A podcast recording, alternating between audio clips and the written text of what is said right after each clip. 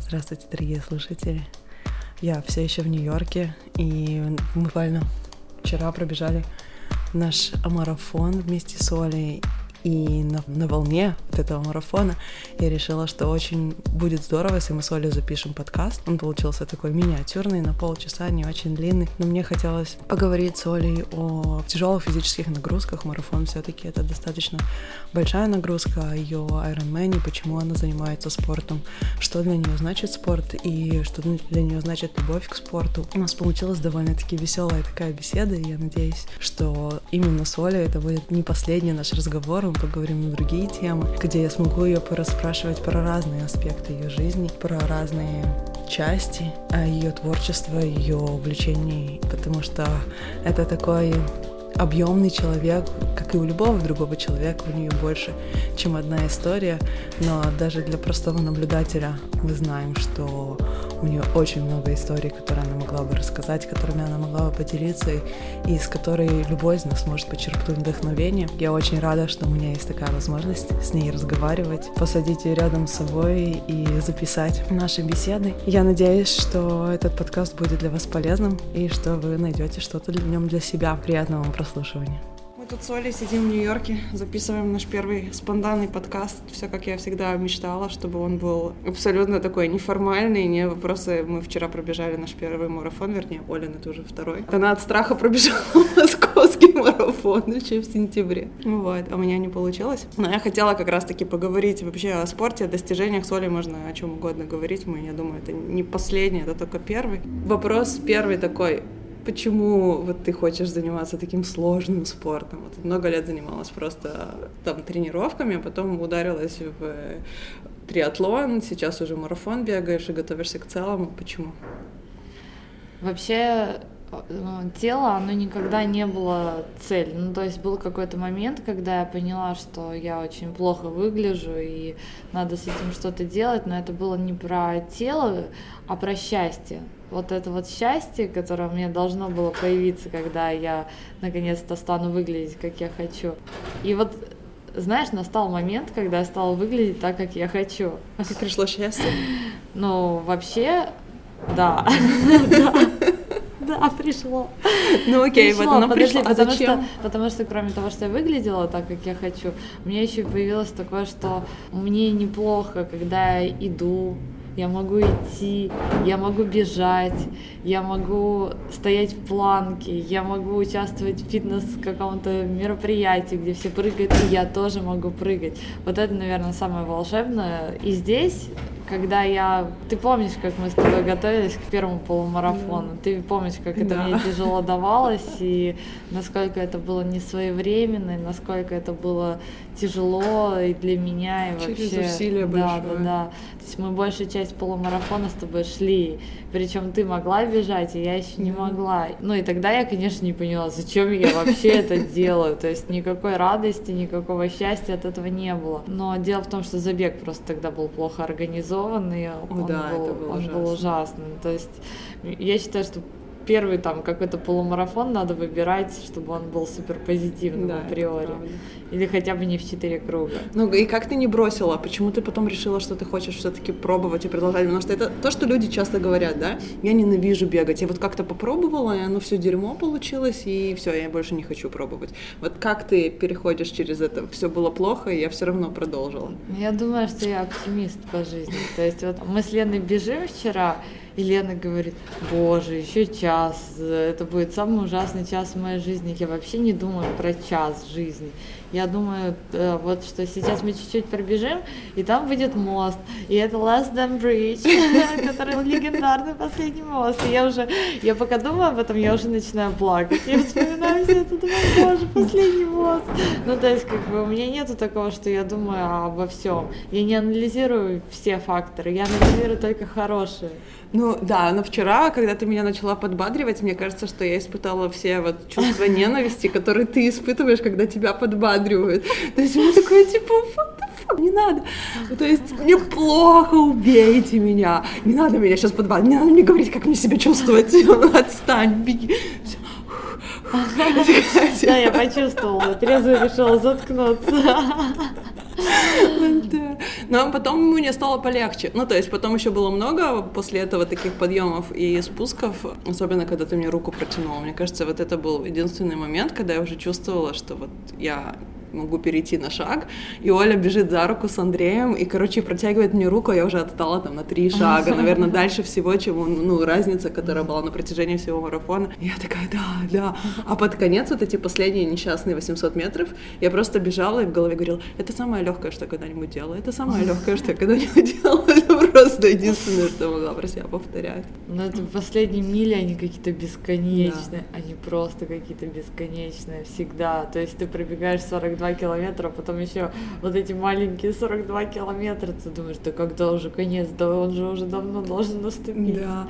Ты обратила внимание, что у нас по часам больше получилось? Да. Знаешь, я думаю, что это потому, что мы зигзагом бегали. Мы все время обгоняли, и вот этот зигзаг мы набегали еще экстра километр из-за этого. Но вот что тебе дает это преодоление? Потому что вчера в конце тебя реально Андрей нес, то есть я еле-еле тоже передвигала, и первое ощущение это, боже, больше никогда. Зачем, зачем с собой это делать, да.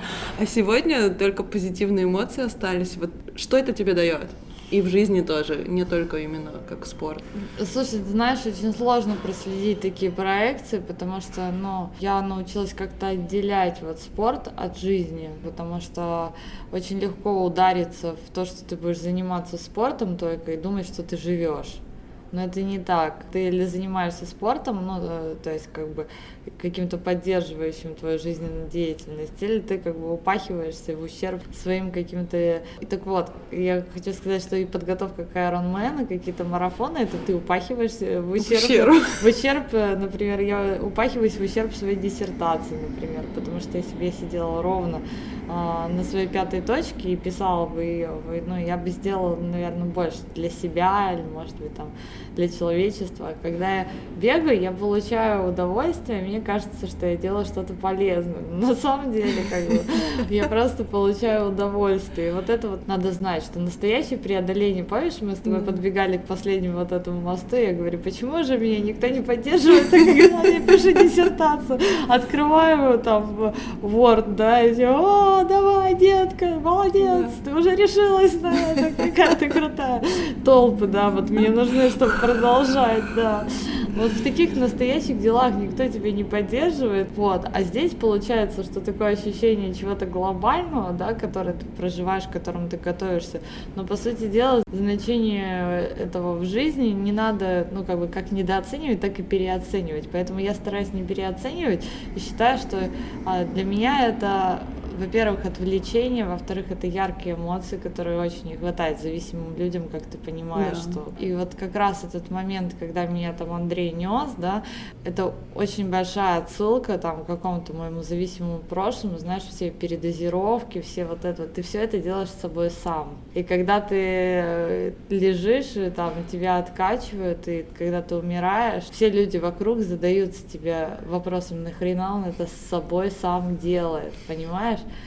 а ты это делаешь, потому что ты зависимый человек, другого ответа как бы, другого нету, нету другого ответа. И я делаю это, потому что я зависимый человек. Ну, на эндорфины можно потесть. Мне кажется, что ты недооцениваешь ценность того, что ты делаешь, в том плане, что люди этим вдохновляются. То есть столько людей, которые после того, как ты начала бегать, начали бегать, мне кажется, это невероятное количество. Ты просто этого не чувствуешь, ты этого не знаешь. Тебе кажется, что важные дела, они там в науке, в диссертации, в каком-то исследовании. Но эти я, как бывший ученый, именно в этих делах вижу какое-то отстранение от реальности, потому что это происходит настолько за кулисами, это происходит настолько далеко от того, чем люди живут и что для них важно, что оно глобально может и важно, и мы не чувствуем это влияние, но вот то, что ты делаешь, это ты чувствуешь это влияние. Может, тебе недостаточно людей этого говорят, но вот все твои преодоления, они думают, о, Оля может, я тоже что-то могу, может быть, не столько, сколько она, но чуть-чуть могу попробовать. И это, то есть, не недооценивай вот это вот. Ценность. Мне кажется, что вот э, главная фишка и секты всего, вот именно, ну, исходя из вот корней, да, Почему именно э, секта стала расти, развиваться? Не потому, что все думали, что я там какая-то супер крутая, все могу. Реально вот это, если даже Оля может, то я точно могу. Это реально так, это ты очень точно подметила. Просто видишь, это, ну, бег для того, чтобы вдохновлять людей, это не, не какой-то, вот я не чувствую в этом, да, какое-то свое призвание. Если люди об меня вдохновляются вот так вот, это очень хорошо, но я не хочу, это знаешь, как все равно, что, типа, я пишу песни, да, и вот я пишу их, потому что они лечат людей там в сложный момент. Нет, я не поэтому пишу песни, я пишу их, потому что они пишутся. Я бегаю, потому что я зависима. Даже если это вдохновляет очень много людей, э, но о сути не стоит забывать, потому что люди, которые будут начинать бегать, возможно, они не такие, как я, они не будут доводить это до крайности, у них будет какая-то своя история. И моя часть в ней, она очень маленькая. Ну, то есть они, может быть, начали, да, и потому что их зацепили эти эмоции, но это уже их история. А моя история, она другая. И вот когда я говорю о науке, я опять же говорю об этом с моей с точки зрения зрения, да. То есть я знаю, что если я научусь, если я познаю это, то я смогу с помощью этого ну, изменить систему. То есть если я войду в нее, если я вот так вот в нее проникну, ну, прежде всего своим мышлением, потому что мне очень тяжело, это другой мир, мой мозг так mm-hmm. не работает. И вот если я вот это сделаю, это будет круче, чем все Ironman, ну, в плане какого-то, если я внесу свою энергию туда, и если я научусь... Э, то есть у меня же есть вот эта способность какой-то организаторской деятельности, которая э, не в контроле, а вот именно в привнесении вот новой формы. Да, это правда. Вот. И я считаю, что, что это может быть полезно, я прям чувствую вот интуитивно, что это очень круто. А когда я бегаю, я чувствую интуитивно, что я радуюсь, что меня это что это круто, что я получаю эмоции, что да, я преодолеваю себя, но я немножко... Это напоминание это... тебе о твоей сути в Да, я просто, мере. да, я просто понимаю, что это не мое призвание, понимаешь? Ты же сама сказала, что тебе не нужны старты, да что ты хорошо себя чувствуешь, когда ты бегаешь каждый день. Да.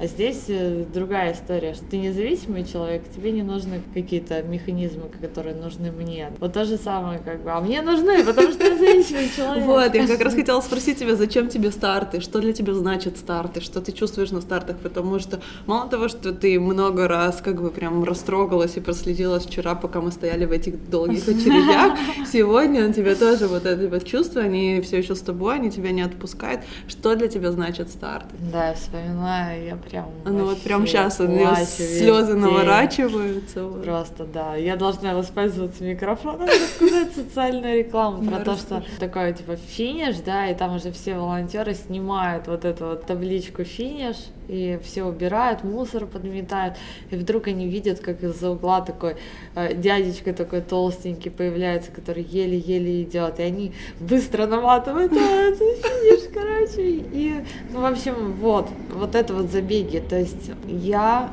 на них чувствую жизнь, вот жизнь, вот как она есть, Потому что, ну, конечно, кроме того, полумарафона в Питере. Это тоже была жизнь, как она есть, когда не организовали, не перекрыли дороги, не организовали. Да, жизнь в России, да, наверное, ты подумала о том, что как бы ты, наверное, как европейский житель, такая подумала, да, у нас все по-другому. Но там просто была плохая организация. Такое может везде случиться, мне кажется. Вот, и почему? Потому что я вижу, что есть люди, с разными стартовыми возможностями, что для каждого, для кого-то кто-то борется здесь за время, причем как бы э, вот э, такие люди мне наименее интересны. Я не понимаю, как жизнь изменится от нескольких секунд или минут. То есть для кого-то это вся жизнь. Я профессиональный спорт, я его не, не понимаю, потому что я обычный человек, и это далеко от меня. Хотя, ну, я бесспорно уважаю как бы это все, просто я считаю, что это уже такое использование ресурсов человеческого тела на износ, воли, всего. Это для них это суть жизни. Если для тебя да. это только какая-то часть ее, то для них да, это уже для смысл. них это смысл жизни. И невозможно не уважать, но понимать от этого я лучше не понимаю. Но вот люди, которые решаются на это как на главное испытание своей жизни, как на самое большое, что они делали в своей жизни, вот это реально вдохновляет. И как они, вот эти вот люди, ты представляю, там жил дядечка с тобой вот всю жизнь, там 50 50 лет, да, там твой сосед, пил с тобой пиво, ел шашлыки, ну, то есть ничего не предвещало, ничего. И тут приходит один момент, что-то его вдохновляет, что-то зацепляет, и он говорит, я хочу пробежать марафон. И для всех людей, которые его знают, для всех, кто наблюдал за ним всю его жизнь, это герой, потому что они знают всю его историю, они знают, что он такой же, как они, может быть, даже слабее, чем они, но вот что-то в нем заставляет хотеть большего зачем-то. И мы с тобой видели много таких людей, мы видели группы поддержки, какие они для них герои. Не лидер, который бежал как машина, да, yeah. как машина реально, не там какие-то вот профики, а именно люди или с ограниченными возможностями, как дядечка, который толкал одной ногой yeah. коляску, при том, что его везли, он мог двигать только одной ногой, и он этой ногой перебирал дорогу, а его коляску как бы везли, но он все равно перебирал эту дорогу. Вот это вот эта жизнь. Да, это невероятная сила. То, что каждого человека на этой дистанции кто-то любит, кто-то ждет, он для него герой. И э, когда я бегу, вот я чувствую, ну, я очень люблю людей. Это не такое какое-то абстрактное, это очень конкретное чувство, и мне важно находить ему постоянно подтверждение. То есть, и вот это то, за что я люблю людей. И то же самое на московском марафоне, да, там, когда я бежала, и 37-38 километры, когда там меня поддерживали ребята, которые работали в секции, с которыми может быть, там не очень хорошо расстались в какой-то момент, у меня были обиды, там, я уверена, что у них были обиды, но когда вот я бегу, и они меня поддерживают, там Сеня надо мной хлопает хлопушкой, там Аня выбегает. И для меня это, или Настя, там кто-то, короче, там Катя, которая меня потом обнимает. Ну, в общем, люди, которые мне дороги, которыми, может быть, как бы мы сейчас не вместе, но которые мне это отдают, для меня вот это вот, вот это вот в стартах все может быть даже какие-то моменты, когда нет никого рядом, я все равно в голове у себя проживаю, что жизнь, она не такая уж длинная, она пролетает как миг, не так много людей, которые попадают к нам в сердце. И в те моменты, когда тебе тяжелее всего, ты вспоминаешь каждое лицо, каждого mm-hmm. человека, который тебе реально дорог. Вот мне кажется, что это у нас с тобой объединяет, потому что я тоже очень люблю людей, и я верю в то, что все люди хорошие. Ну, то есть просто вот искренне, и вот они все ищут любовь, они все хотят ее почувствовать, и мы иногда ее теряем, и фон, и все, вот в этом месте это такая эссенция, вот старты, это эссенция такого, где спорт сплочает, где это про любовь, где мы поддержим друг друга, и вот в профессиональном спорте уже есть какое-то достигательство, то есть я против тебя, это соревнование, кто быстрее, кто лучше, то есть ты упал, значит, я победил, ну вот такое, а когда это вот такое, как Нью-Йорк, 50 50 тысяч людей с разными возможностями. Я вчера в 9 часов вечера уже лежала полутрупом в постели, и были люди, которые вот только-только финишировали, то есть они шли, их поддерживали, вот то, что Андрей с нами побежал, это же просто бесценно, когда вдруг рядом с тобой становится человек и говорит, ты можешь, только давай, то есть я рядом сколько смогу пробегу, поддержу. Это вот я сама сейчас такая, типа, если вчера я думала, что все, больше никогда, то сейчас я думаю, так, в Тель-Авиве в феврале марафон, может, поедем. Что заставляет тебя не останавливаться? Ну, то есть продолжать развиваться, потому что это же вечное развитие, как бы и конца у этого нет. Вот после одного марафона, следующий марафон у тебя Ironman еще ждет. И самое сложное это не дистанция. Мне самое сложное это тренировки. Я это вот поняла, когда готовилась к марафону. По-моему, достойно, достойно отдельного рассказа. Ну что я очень много о себе узнала, о своей способности преодолевать, а что такое для меня боль, что такое отчаяние, что такое страдание. Я научилась разделять боль и страдания. То есть, когда мне больно, я больше не страдаю. Это просто часть процесса. Вот как это у тебя происходит? Мне кажется, что здесь зависит от тренера очень много, потому что был и такой и другой опыт. И вот после своей первой половинки Ironman я просто поняла, что мне надо изменить подход. Ну и тренировки, они должны быть в радость. Вот, то есть для меня, э, ну, я выхожу каждый раз на тренировку, для меня это не какая-то там мука, я знаю, что если ускорение, то это комфортное ускорение что никакого износа, никакого вообще страдания не должно быть. Поэтому как-то так вот получается, что тренировки не поддерживают мое хорошее самочувствие, я в любой момент могу от них отказаться. Вот. Другое дело, что они не очень хорошо эстетически на меня влияют, но если добавлять инструменты секты какие-то, вот то, что я научилась, в принципе, нормально ты, если не забывать про питание, есть искушение, когда ты так сильно пашешь, начать так же сильно жрать, но это совершенно неоправданно. Неоправданно, да. Вот, поэтому, как бы, я видела, как ты тренировалась, ты тренировалась, как, э, ну, как бы, как я бежала, то есть, ну, реальный износ. Я так не тренируюсь, для меня это не так тяжело. Мне лень, э, знаешь, вот, ну, типа, вот это мое единственное свободное время. То есть то, что я могу полежать там, потупить на диване в айфоне, там между поездкой, работой, встречей, там, туда-сюда. Ну, то есть, как бы, какое-то время, которое должно принадлежать мне, и вот пожалеть себя и там потупить, или ладно, окей, хорошо, время, которое должно принадлежать детям. Но я понимаю, что или я пролежу на диване, или с детьми мне все равно не так легко играть, знаешь. Ну, то есть вот, и, ну, есть люди, которым легко с детьми, а вот мне, я могу серьезно поговорить с Ежи, обсудить что-то, но он пока со мной не может, ему со мной неинтересно. Он такой, так, все, мама, я пошел играть сам. Ну, там, поиграй со мной, я поиграю с ним, но все равно это как мало времени, когда я могу качественно быть с детьми. Вот, я думаю, ну ладно, все равно я бы протупила это время. Лучше я пойду э, поплаваю, поплаваю пойду поплаваю, побегаю, сяду на велик. Просто понимаю, что это... Вот, я не, не говорю, что типа вот время для меня и время для спорта. Я говорю, что вот то время, которое для меня, я его просто спортом. Ну, дарю себе спорт. Ты не считаешь себя целеустремленным человеком? То есть вот ты себе поставила цель, там старт, вот первая половинка, ты же, в принципе, к первой точно готовилась к ней. То есть у тебя был такой и план, и тренер, и износ. Я это все видела своими глазами, и мне кажется, что действительно очень сильно помогло тот факт, что в начале твоих тренировок они были очень интенсивные, но ты была далеко, ты была в Таиланде, ты могла себе позволить потом восстанавливаться, как... и это было ну, большое преимущество.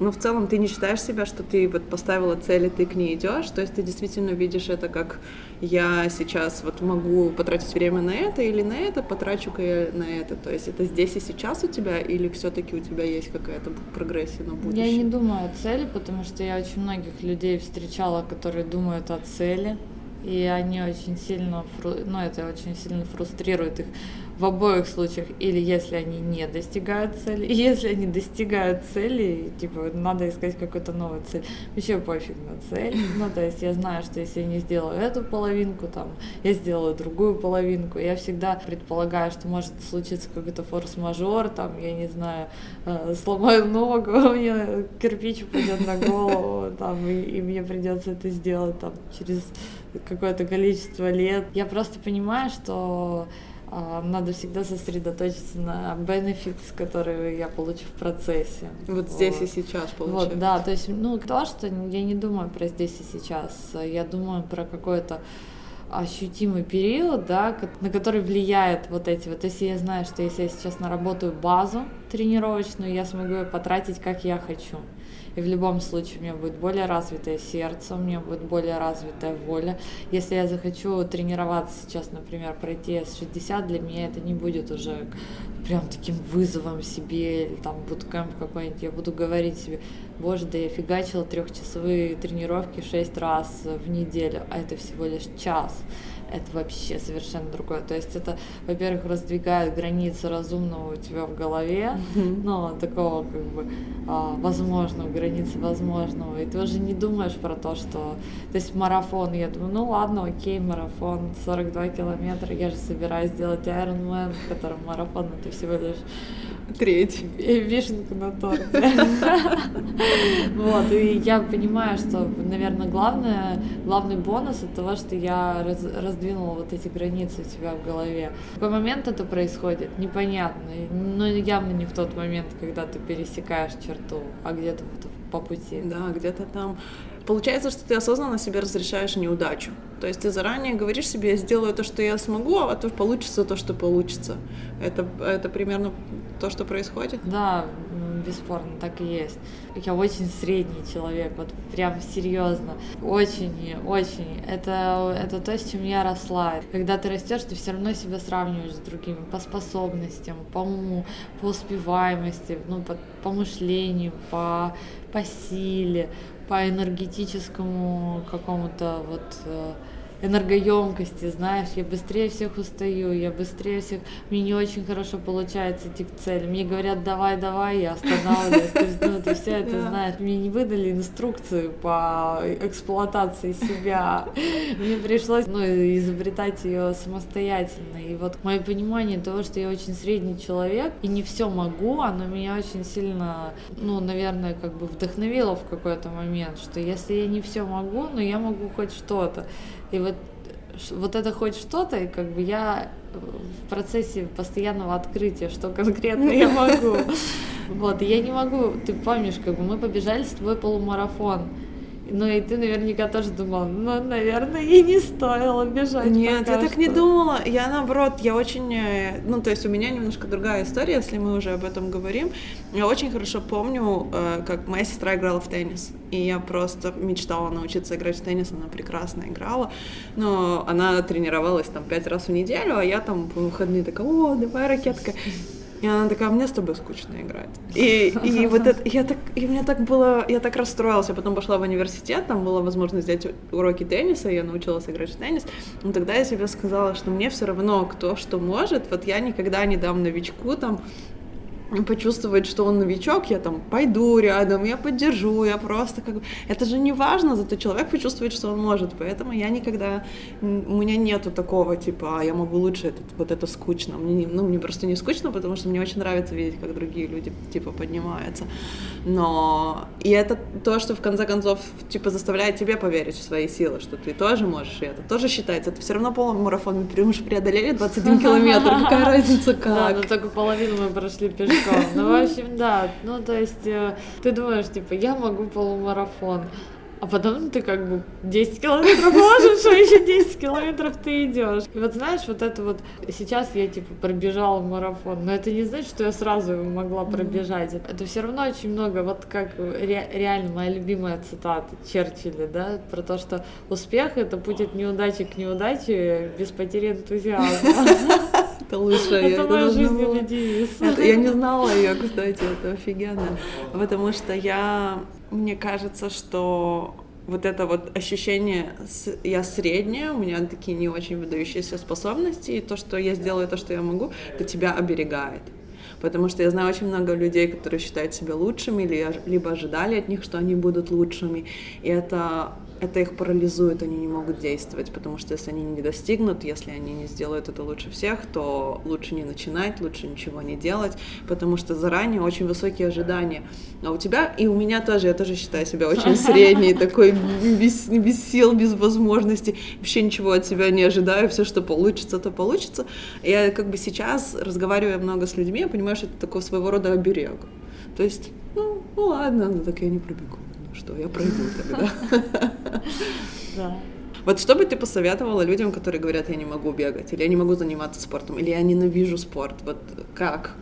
Ну, во-первых, надо признаться себе, что ты просто не хочешь этого делать, потому что как только ты что-то захочешь, тебя уже не останавливает. Может, ты, ты же не можешь, например, ты хочешь что-то очень сильно, ты берешь на это кредит, например, или в долг занимаешь. Ну, то есть э, здесь то же самое, ты не можешь, но ты вот берешь кредит там этими тренировками, да, ну, то есть это реально очень похоже. Просто, ну, разрешить себе захотеть. Я вот смотрела, как Андрей, да, он же тоже почему-то захотел бегать. Я думаю, что он сначала захотел, потом еще себя поздерживал немножко, прежде чем это начать делать. Потому что когда ты наблюдаешь за человеком, который бегает, и там через соцсети, как раз самый, наверное, вдохновляющий пример это когда кто-то, кто не бегал, начинает бегать рядом с тобой и и выглядит счастливым при этом. Я думаю, что здесь э, первое, что очень важно, это я сейчас делаю как раз со своими друзьями, там даже с ребятами на райончике, это показать правильно, как бегать сначала. То есть это первый раз я попробовала в сектолагере провести тренировку. Мы сразу начали на низком пульсе. Да. Это очень медленно. Очень-очень медленно ты буквально идешь. А, и это базовый период, который необходим несколько месяцев, когда ты начинаешь бегать. Ты просто бегаешь супер-супер медленно, и это прокачивает твое сердце, потом ты можешь бежать быстро и долго, но сначала ты должен бежать очень медленно. Потому что большинство людей 9 из 10, когда они выходят на пробежку, они начинают очень быстро бежать и быстро устают. И они даже не знают, что они на самом деле могут бежать долго, только если медленно. И вот со мной люди первый раз пробежали там 7, потом 10 километров, второй свой раз в жизни бежали 10 километров, и у них потом ничего не болело. У них, э, у кого-то раньше там болели суставы от бега, там девочка говорила, блин, вот сейчас у меня не болит, потому что чуть-чуть поставили технику, чуть-чуть объяснили объясняли, ну, я объяснила, почему надо как бы приземляться с передней части стопы, но на полную стопу, а не на носочек. Mm-hmm. Ну, то есть вот какие-то супер азы, за которые, знаешь, даже деньги брать э, ну, непонятно за что. Это просто, э, мне кажется, должны быть такие районные беговые клубы, где человек приходит, ему сразу объясняет это, и бац, на низкий пульс сразу же. И, и бег, он перестает быть мучительным, он становится приятным, выполнимым, возможным и ты уже не видишь причин, почему бы это не любить. Вот Лиза Сидорина мне вчера написала, тоже такая, так, кажется, я тут вышла побегала, так, кажется, я купила кроссовки, хотя это был человек, который, боже, я ненавижу бегать, бег, это ужасно. Побегала один раз, вот теперь как бы заразила. Вот сейчас ты рассказываешь, и я вдруг поняла, я поняла, за что люди ненавидят бег. Потому что я действительно очень тяжело готовилась к этому марафону. И очень многие тренировки были на износ, где мой пульс просто зашкаливал, где у меня сердце, я его чуть не выплевывала, и мне хотелось просто выплюнуть и легкие, и сердце, и умереть. И вот это вот ощущение, когда пульс практически на максимуме, оно очень хорошо запоминается, и оно вызывает очень много негатива. То есть мне кажется, что самые сильные чувства ненависти, которые я когда-либо испытывала в своей жизни, вот происходили в те моменты, когда у меня зашкаливал пульс. И вчера, когда мы бежали, у меня просто все время был низкий, ровный пульс, и мне казалось, что я могу бежать вечность, и даже когда было тяжело на финише, у меня все равно пульс не скакал, то есть было уже ноги деревянные, уже и сил не хватало, не несло, но вот пульс в горле, вот этот в сердце не стучало, и у меня нету, нету вот этого сильного-сильного негатива. И мне кажется, что у многих людей вот эта вот печать запечатывается. Вот я побежал быстро, я устал, это было 10 минут. Да, я ненавижу да, да, бег, да. ненавижу. Так и есть вообще. Но мне еще очень понравилось, как бы у Силуянова, когда я читала как раз эта концепция, что своего максимума нужно только легко касаться и сразу же возвращаться на 80% своей нагрузки. И, собственно, ну иначе как бы ты закисляешься, митохондрии гибнут и все такое. То есть наш организм сам нас предостерегает от этой неправильной тренировки и всего. Тренировка должна быть в удовольствие. Да. Я буквально недавно послушала пару подкастов. Одна э, подкаст — это женщина, которая еще в 70-е начала организовывать движение по бегу, тоже рассказала, как она ненавидела, пришла в какую-то корпорацию, где все бегали. Они такие пошли с нами, у нас там забег в конце года. Она такая, нет, я не буду бегать. А потом они шли и бегали, шли и бегали. Она полюбила, она написала книгу, я не знаю, есть ли перевод на русский или нет, называется «Марафон для смертных». Ну, то есть просто для простых людей она рассказывает о том, что всех, кого, с кем она работает, это люди очень занятые, у которых семьи, дети, и они хотят еще подготовиться к марафону. Они еще любят играть в баскетбол, они еще любят какие-то другими. И вот она говорит, у них максимум есть там три раза в неделю. И я нахожу тренировки, чтобы они смогли пробежать марафон, и это вписывается в часть, концепцию их жизни. Но самое интересное, она говорит, я не люблю все эти гаджеты. Когда мы им начинали бегать, там, в 80-е, у нас не было ни GPS, ни вот этого вот всего, и мы потом проезжали дистанцию на машине, смотрели на наше время, делили это на километры, узнавали таким образом скорость, как мы бежали, типа, предыдущую тренировку, то есть все происходило очень таким аналоговым способом. И она говорит, все, что нужно, это помечать э, тренировку тремя цветами. Зеленый, оранжевый и красный. Зеленый это мне было легко, классно, весело. Оранжевый это было так неплохо, но не невыносимо. И красный это прям очень тяжелая тренировка. Если у вас начинает появляться слишком много красных, вам нужно отдохнуть. Даже если у вас там оранжевый и красный пару раз подряд, все отдыхаете, потом возвращаетесь. Должно быть в основном это должно быть в удовольствие. И, да, примерно то же самое, только немножечко такой аналоговый способ, и мне очень нравится. Я фанат многих аналоговых средств, но здесь как раз гаджеты очень сильно упростили жизнь, и я была тем человеком, который тоже замерял там по карте линейкой, сколько я пробегаю. Это было очень много лет назад, когда я худела, для, то есть бегала для похудения. Бег для похудения, есть такая реклама в Фейсбуке, да. чувак, я проходила это. Вот но здесь гаджеты открыли просто вселенную, особенно пульсометр и то, как это, то есть твоя скорость и твой пульс, как он соединяет это и тебе говорит, в каком ты состоянии находишься сейчас. То есть это два показателя, которые измеряются и и здесь как бы твое самочувствие, оно еще находит объяснение. И то есть как бы если у тебя прекрасный пульс и прекрасная скорость, но ты чувствуешь себя уставшим, ну, возможно, это психологическая больше усталость. Но бывает и наоборот. Бывает, что у тебя высокий пульс, но ты чувствуешь себя хорошо. Есть много... Тоже я слушала другого парня, который рассказывал о том, что наш пульс — это не, э, не только показатель нашего состояния, потому что холодно-жарко — это повлияет на наш пульс, но это никак не, не будет говорить о нашем текущем состоянии. И другие детали, то есть очень важно действительно отображать то, что ты видишь, но еще ориентироваться на себя. И когда mm-hmm. ты умеешь это соотносить, а ты просто умеешь это соотносить, потому что ты долго делала это аналогово, тогда это работает. Ребята нас отсюда выгоняют, мы полчаса с Олей поговорили о беге, о марафоне, о спорте. Спасибо тебе большое, мы спасибо, поговорим еще. Спасибо большое. Да, бегайте на низком пульсе, и пусть все получается.